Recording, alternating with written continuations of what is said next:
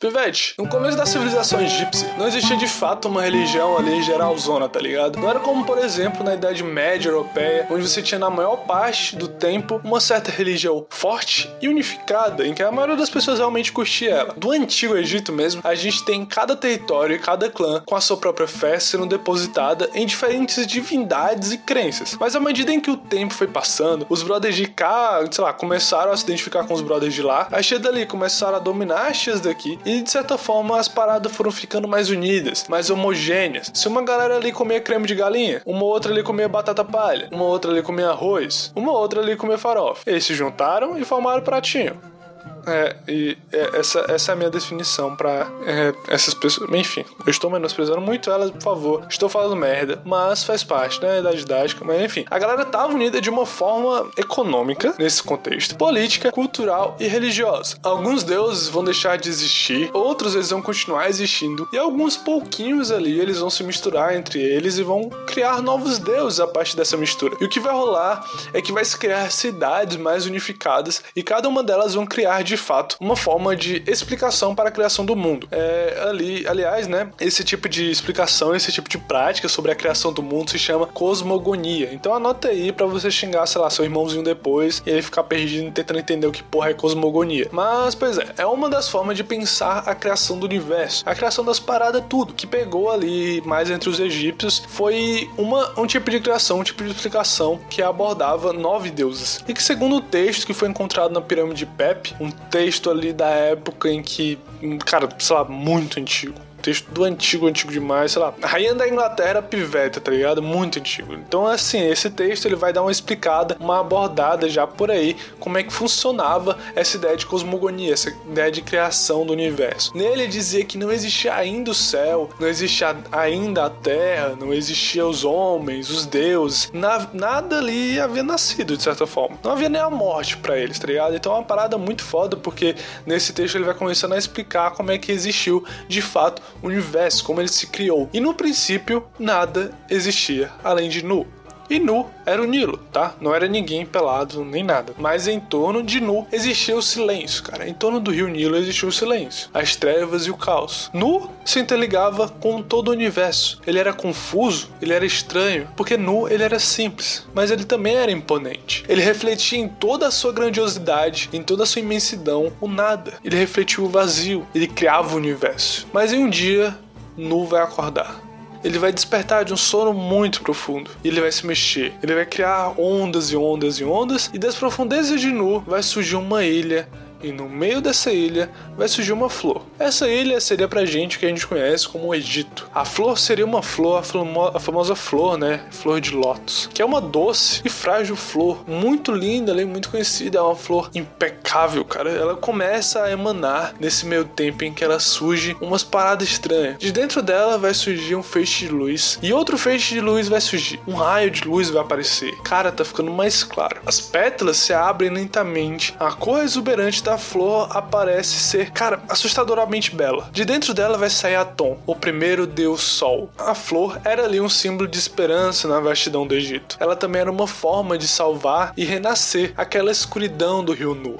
do Rio Nilo, no caso. A flor de lótus é muito conhecida porque ela é uma flor que se abre as pétalas ali de manhã e no período da noite ela vai se fechando, cara. Ela representa muito a luz, a ideia de luz, entende? Mas o primeiro ato de Atom, o Amon, é, foi olhar ele tem vários nomes, sim. É várias interpretações de nomes diferentes, entende? Mas é a mesma pessoa, o mesmo Deus, a mesma divindade. Mas ele vai olhar para cima e ele vai pensar em levantar o dedinho dele e ele vai criar um risco em toda aquela escuridão. Ele vai arranhar assim onde ele estava olhando. E ele vai criar uma fissura. Ele vai criar o sol ele vai criar a luz. Com essa luz, Atom se emocionou tanto com essa beleza que ele viu no mundo, sabe? Porque ele iluminou o mundo todo. E ele vai se emocionar de certa forma e ele vai achar, cara, isso aqui é muito foda, isso aqui é muito belo. E ele começa a chorar e as suas lágrimas elas vão penetrar a terra e dessa terra dará origem a toda a humanidade, aos animais, às florestas e a tudo, cara, tudo. Atom se sente um ser único, até porque ele estava sozinho, né, de certa forma, então não tinha como ele não se sentir um ser escolhido. Mas com esse sentimento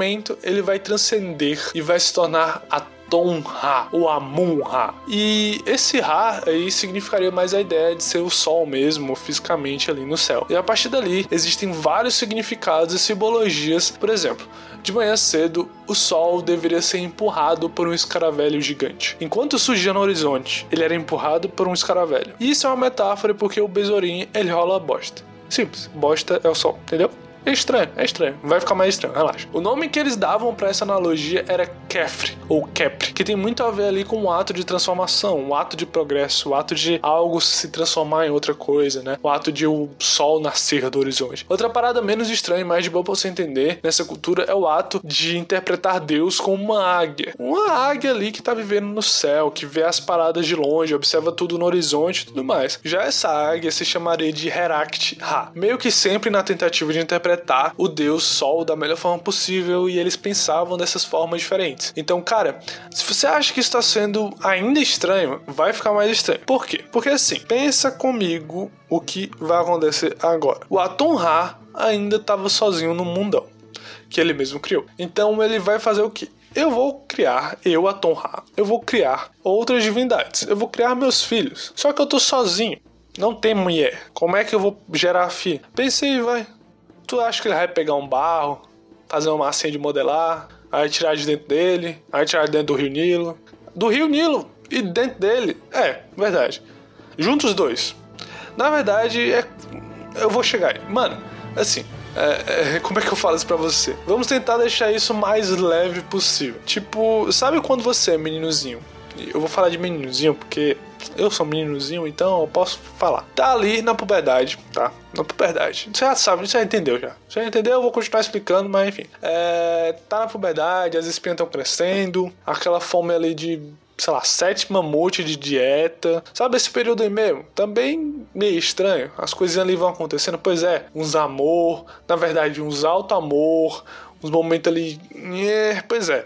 Com certeza você sabe aonde já eu tô querendo chegar e eu não vou prolongar isso porque tá muito desconfortável. Mas enfim, a história é isso, cara. A história é desconfortável e vamos para lá, ela é estranha. Acontece que o Deus, Ra, ele vai gerar seus filhos por meio de quê? Ele vai chegar no rio nu, nu. Ele vai chegar no rio nu, nu.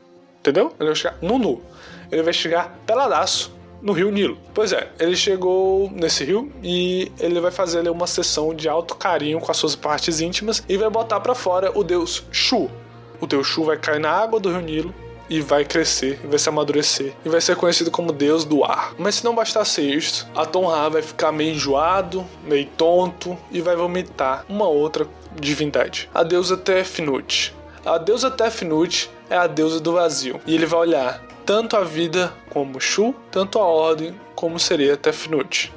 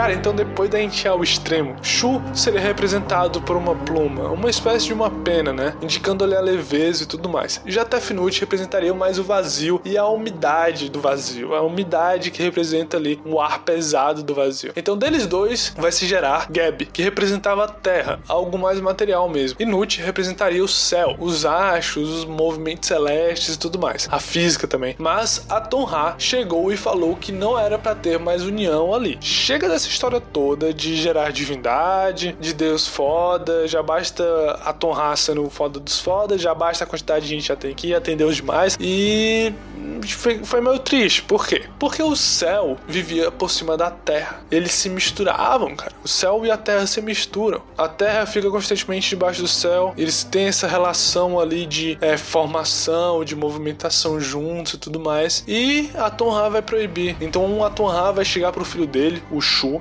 e vai mandar ele separar eles dois.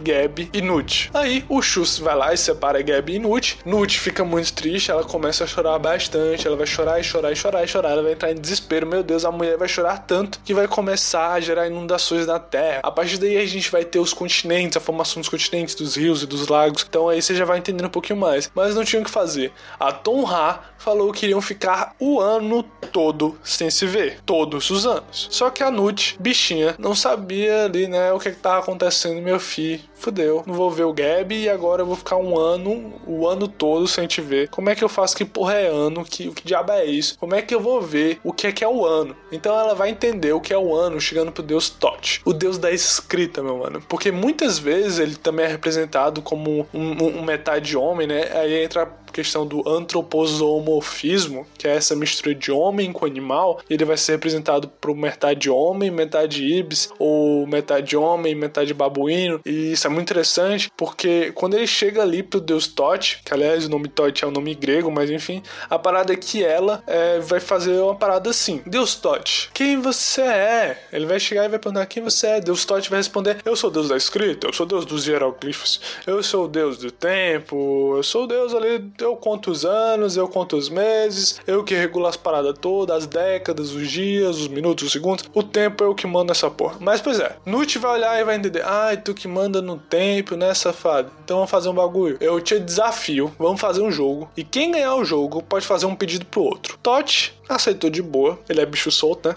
Ah, beleza, eu aceito o desafio. Então, Nut, acho que é muito interessante porque a Nut, ela mesmo tendo sido muito importante, ela não foi muito representada pelos próprios egípcios. Então, se não existe templo, não existe até agora, a gente não achou templos para a própria Nut, sabe? Templos de adoração a essa deusa. Talvez por ser mulher, quem sabe, mas ela sofreria desse tipo de visão. Mas a parada é que ela era muito foda, independente de qualquer preconceito do povo egípcio. E ela meteu logo os Miguel no deus Todd. Ela vai enganar ele durante todo o jogo e vai conseguir vencer. Ela foi lá nele e falou para ele acrescentar, já que ele tinha perdido a aposta, o desafio. Acrescenta aí, meu chapa, 5 dias no teu calendário. Acrescentei 5 dias no ano. Ou seja, se o ano tem 360 dias, ele vai passar a ter 365 dias. Tote entendeu foi nada, entendeu foi porra nenhuma, mas permitiu, né? Afinal, ele perdeu. Porém, aí você se lembra que o deus Atum-Ra não queria que a união entre Nut e Geb acontecesse durante todo a duração de um ano. Com esses 5 dias a mais no calendário,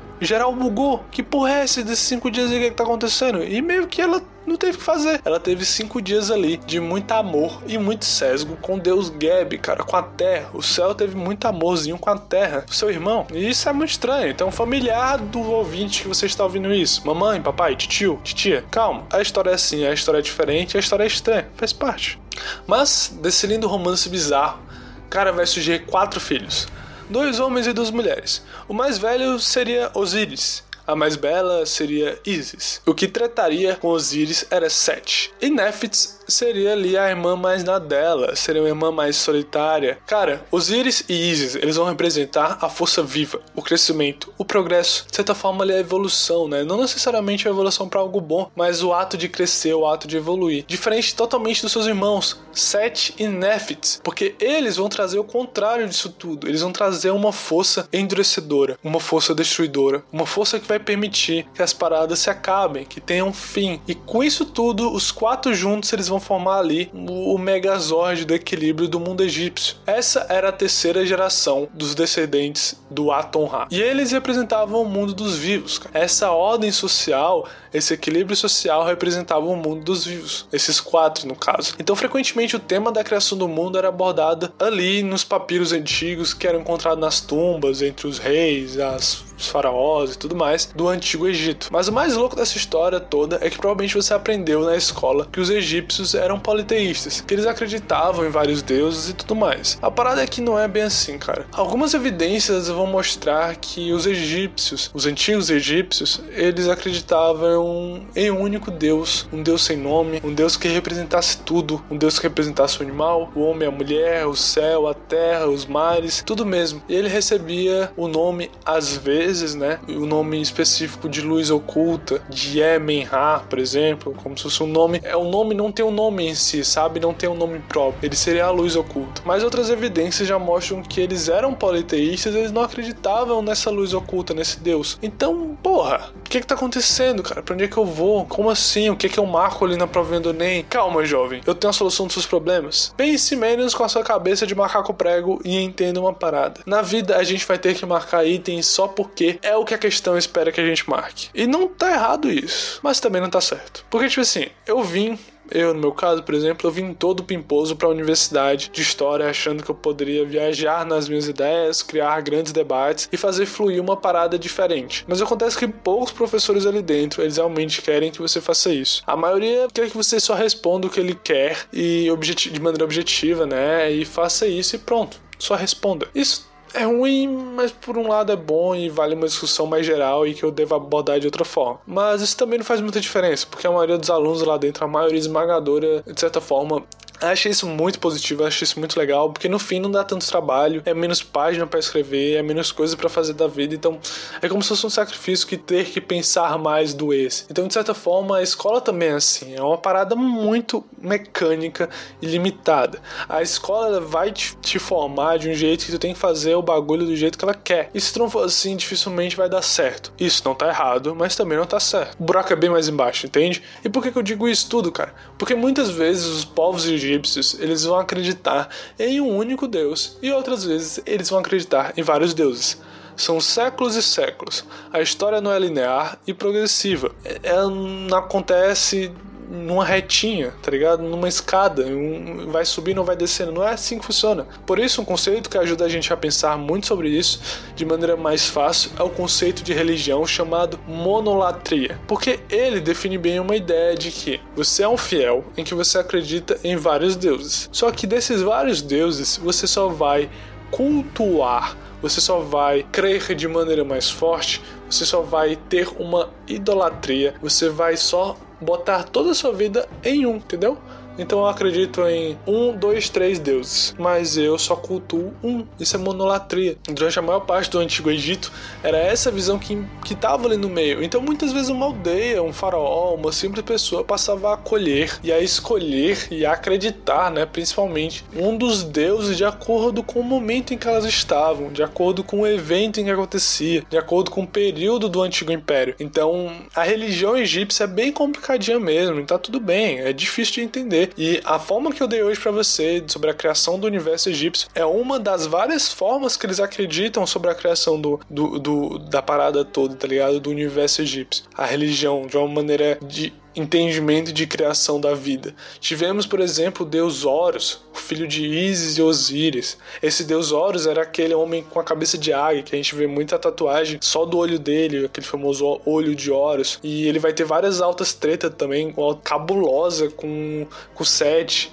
vai ter uma treta muito forte entre o Horus e Seth que você só vai descobrir, né, se você acessar a página ali do Cheio das Histórias, porque eu vou postar quando esse episódio for ao ar, porque aí faz com que você pode ver um conteúdo da hora também no, no meu Instagram, porque você vai estar tá mais perto de mim de certa forma, você vai estar tá interagindo ali mais comigo, então não deixe de seguir, tá? Vai estar tá bem bonitinho lá pra você. Então, por exemplo, a gente ainda tem a deusa Bastet, que foi a primeira véia ali dos gatos, a gente pode falar assim, né? Porque a mulher era tão foda, mas tão foda que ela tinha cabeça de gato. Aquele gato preto, cabeça e ela representava os gatos. E por isso os gatos eles eram tão conhecidos e tão adorados, tão respeitados no Império Egípcio, tá ligado? É uma parada muito foda, mas ela também, muito importante, ela representava as mulheres e a maternidade, cara. E isso é muito foda, é um bagulho mais foda ainda. Mas por aí vai, tipo, tem, é muito abrangente. É, tem o Sobek, que era um deus crocodilo, Hathor, que era a deusa da beleza, Sekhmet, que era a deusa da vingança, e muitos outros. A parada é que eu vou dar um detalhe a mais sobre cada um, sobre os mais importantes, é, ali no meu Instagram do Cheio das Histórias. Então segue lá, arroba Cheio das Histórias. Não que sem essa informação você não aprenda de verdade. É só para título de curiosidade mesmo, para você adicionar uma coisinha a mais, você ajudar a crescer de certa forma, para você é, me ajudar e eu te ajudar, né? Os egípcios não necessariamente eles eram politeístas e você não necessariamente precisa ouvir ou ler tudo para poder aprender alguma coisa. Mas você não pode também falar que era isso e pronto. Não dá para definir essas pessoas do Antigo Egito é, como pessoas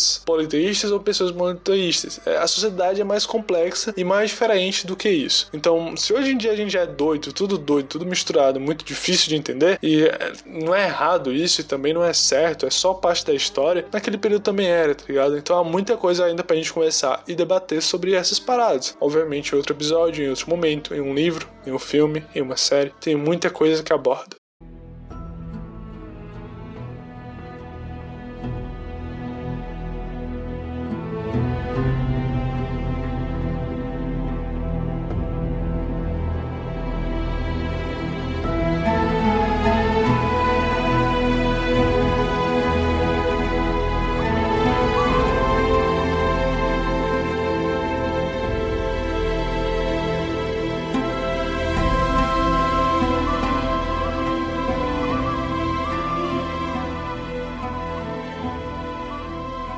Mas peraí, peraí, peraí, peraí, peraí. Antes de você ir embora, a gente precisa entender como o Império Egípcio foi embora também. Então, na primeira parte, a gente conversou sobre a formação do Império, a unificação do Alto e do Baixo Egito, e paramos justamente ali no comecinho do fim do Império. O fim do episódio começa. Peraí, o fim do episódio começa com o fim do, o fim do episódio é sobre o começo do fim do Império. Isso. É o famoso começo do fim. E promessa é dívida, né, meu chapa? Então se liga. O Egito Antigo, ele era muito foda. E ele era muito grandioso. Mas tudo que parece ser bom demais ou grande demais, tem seus lados ruins. Egito vai ser invadido por tudo que fosse tribo, tudo que fosse região, tudo que fosse império possível. Mas o que mais marcou foi no século 6 a.C., onde ele vai ser invadido e dominado pelo Império Aquemênida, ou seja, o Império Persa, se você preferir assim como é mais conhecido. A parada é que depois de 200 anos sob o domínio dos persas, o Egito Antigo também vai ser dominado pelos macedônios, cara. No caso, o famoso rei Alexandre o Grande. Mano, a parada é que o Xandão aí já tava dominando a parada toda ali na região da Ásia e tudo mais. E quando ele chegou no Egito, ele vai tirar os persas do poder e o povo egípcio vai gostar muito disso. Por quê? Porque ele sentiu que estavam sendo libertados, cara. O Alexandre o Grande, ele acha muito top ali a região, a cultura, a, os conhecimentos, a própria religião mesmo dos egípcios. E com isso ele vai juntar as coisas. Ele vai se autoproclamar faraó e vai receber o título de filho de Amun-Ra ou Atum-Ra, ou seja, ele vai ser filho do rei dos deuses, do deus dos deuses e tudo mais. Aquele que a gente conversou nesse instante sobre a criação de tudo. E aí entra aquele detalhe muito foda, né? Quando Alexandre o Grande ele era privete, ele só foi, somente, só nada, quase nada, ensinado por nada mais nada menos que o filósofo Aristóteles. Então, durante toda a sua juventude, ele teve uma, uma cultura, uma ideia de cultura muito forte sobre os gregos, o que criou nele um traço muito forte é, da própria cultura, uma cultura pela qual eles se autodenominavam os helenos, porque naquela época os gregos eram para eles, na língua deles, é, helenos, não eram gregos, eram helenos. E o local que eles moravam não era Grécia, era Elas. Então, tipo assim, você já vai entendendo aí porque a língua dos caras foi vista de outra forma pela gente, né? Faz parte da história, como eu havia dito várias outras vezes. Aí então você vai ter o quê? É, ele vai ter uma mistura e uma junção entre a cultura grega, a disseminação da cultura grega, o compartilhamento da cultura grega com outras culturas. Você tem um famoso período helenístico, cara. Aí o Xandão, ele vai se identificar com as paradas do Egito e ele vai ser filho de Zeus e filho de Aton-Ra. Ele vai ser filho da junção, da união de Zeus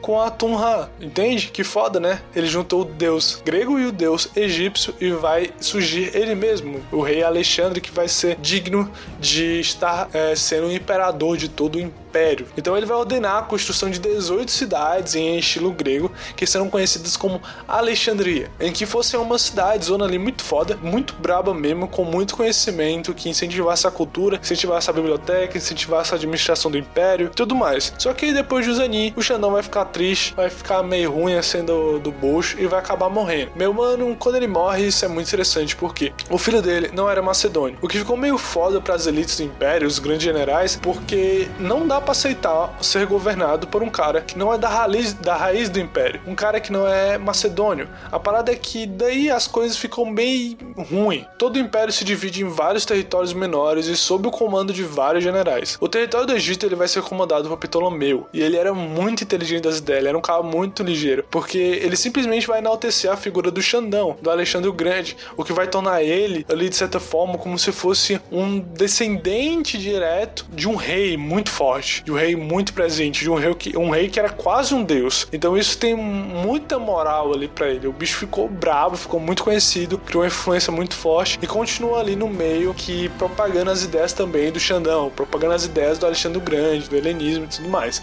Ele vai unir a cultura grega e egípcia e também vai se tornar um faraó. Ele que vai ordenar, por exemplo, a criação e a construção da famosa biblioteca de Alexandria. E no fim ele realmente conseguiu deixar o Egito forte. O Egito tinha se tornado de fato uma potência cultural e econômica. E meio que esse império do Ptolomeu ele vai durar muito ainda, mesmo depois de sua morte. A dinastia ptolomaica ela vai durar até os anos 30 antes de Cristo. Só que tem outro fator muito importante. Nesse outro período, nesse mesmo período, na verdade, existia um outro império, um império romano. Tava ali mais acima deles e bem mais em cima e bem mais forte que eles. E Roma se aproveitou ali da fraqueza dos líderes do Egito e acabou de certa forma anexando o território para poder fornecer trigo e outras paradas importantes pro, pro controle territorial do Império Romano. E ah, uma parada que é muito foda e é muito importante você saber é que o fato as mulheres dos reis da dinastia Ptolomeu, né, ali aliás que se proclamavam Ptolomeu II, Ptolomeu III, Ptolomeu IV, V, VI, VII e por aí vai, elas sejam mulheres ou até mães dos próprios reis, se chamavam Cleópatra ou Berenice. Elas se autoproclamavam Cleópatra ou Berenice. Ambas seriam nomes gregos, isso é muito foda. Não são nomes egípcios. Da mesma forma como é elas também não eram egípcias na sua grande maioria. E de certa forma, assim como a Cleópatra, ela não era egípcia. Mas de certa forma seria um nome social. É o nome de uma função, de um cargo muito forte ali na dinastia ptolomaica. A parada é que a última Cleópatra, que é a Cleópatra mais famosa, a Cleópatra VII, era de dinastia grega e governou o Egito e o Império por 21 anos, cara. Junto com os dois irmãos que ela teve, que também eram maridos dela, né? Então acho que nessa altura do campeonato você já se acostumou com toda essa patifaria aí toda do Egito. Mas assim, no governo dela, ela tentou buscar a independência do Egito. E isso foi muito foda porque ela meio que era, tava não muito forte, mas ela fez muito pelo próprio Egito, pelo Egito, toda a dinastia ali do Egito antigo. Ela fez muita coisa, cara. Ela foi muito influente, ela teve um poder muito forte. Então, além dela pegar os dois irmãos, os próprios dois irmãos, com quem não teve nenhum filho, ela vai dar um cheiro no cangote do Júlio César, cara, o famoso imperador romano, com quem vai ter um filho. E depois do Júlio César, ela também vai dar uns love ali suave, uns pegazinhos gostosos com o Marco Antônio, com quem teve dois filhos e uma filha. Só que após a morte do Marco Antônio, que teria sido um suicídio, a dona Cleópatra não se sentia muito bem na cabeça, ela tava triste. Tanto que ela também vai se matar com a picada de uma naja, cara, de uma naja, mano. Tô foda-se na minha vida, não aguento mais isso, sou, um merda, não quero mais pra minha vida, o Marco Antônio morreu, o Império Egípcio tá uma merda, a Roma tá querendo que acabar com o Egito, dominar o Egito todo, tá foda, eu não aguento mais essa vida. Levou um beliscãozinho, uma mordidinha, um cheirinho da naja e acabou falecendo, faz parte do jogo, né? Mas aí quem mandava lá agora era Roma, meu chapa. E quem tinha um poder muito foda de ajudar esse podcast a crescer é Roma, é o Império Romano e com certeza também é você, meu caro ouvinte. Então me ajude, compre o meu trigo, espalhe a minha cultura por aí. Se você chegou até aqui e acha que esse episódio vale muito a pena ser ouvido, então compartilhe ele nos seus stories é, do Instagram, marca lá o X das histórias, que eu reposto com certeza no meu perfil e conversa comigo, debate comigo, me pede alguma coisa. É, só não vale pedir nudes. Isso, o nude sai a 500 conto no mínimo, tá ligado? E começa pela foto do pé. Então, a foto do pé é o mais barato. O mais caro ali vai a foto do cotovelo, do joelho. A água do meu banho é o mais caro, que tem uma demanda muito alta. Então, você calma, tá ligado? Qualquer coisa você deposita no Pix ou no PayPal. Mas assim, vai aparecer também uma parada muito foda no Spotify, que foi uma atualização do Spotify. Então confere logo aí se você já tem. Quando você segue o podcast, você clica lá pra seguir. Eu espero que já tenha seguido, né? Meu podcast, por favor. Você tá me ouvindo, você não me seguiu, foda. Mas enfim, você vai clicar aí pra seguir. Siga aí agora o Cheio das Histórias. Clicou pra seguir, vai aparecer uma opçãozinha de receber notificação de um episódio novo. Então você clica nessa opção. Você marca essa opção e você vai ficar mais atualizado que Bolsonaro se atualiza de fake news. Então é isso, cara. Não tem muito segredo. Fique atualizado. É, compre meu pack aí de pezinho, meu, minha água do meu banho aí, é, que eu tô vendendo. Siga o cheio das histórias no Instagram. É, compartilhe o episódio. Ajuda nós, cara. Ajude a compartilhar cultura grega, cultura egípcia e o que for, mano. Enfim, é isso. Um grande beijo nas suas bundas, meu chapa. Valeu, beijo.